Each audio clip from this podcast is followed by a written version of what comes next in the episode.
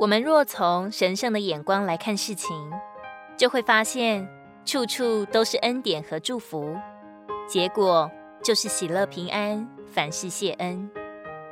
但是我们若离开了主的同在，自然就成了撒旦的掳物。这时看在眼里的都是悲凉，心里想的全是委屈，就毫无属灵的力量可言了。世人皆说，换个角度就是一片蓝天，而我们要说，转到灵里，进入神圣的眼光和心肠里，一切难处其实都不是什么问题。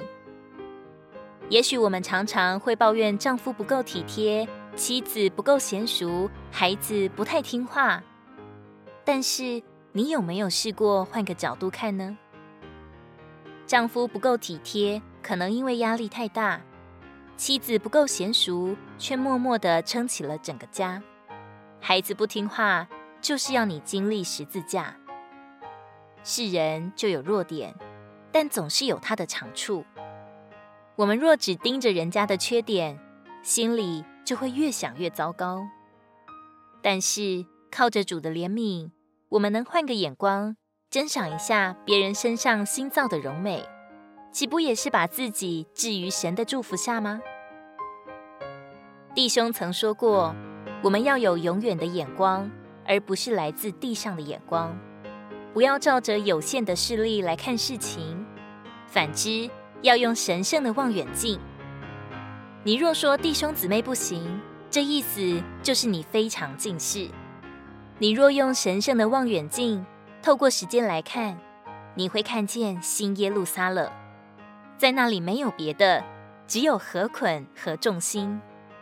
这样，我们还要埋怨吗？还要记恨吗？无非是自己的眼光和心思把自己给骗了。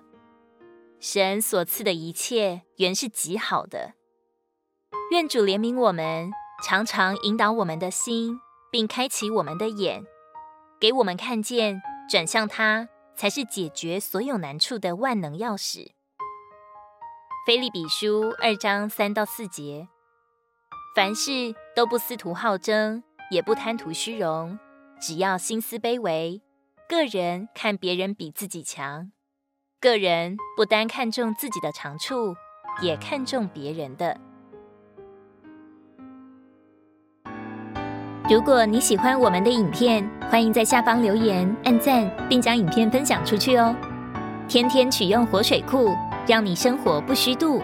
我们下次见。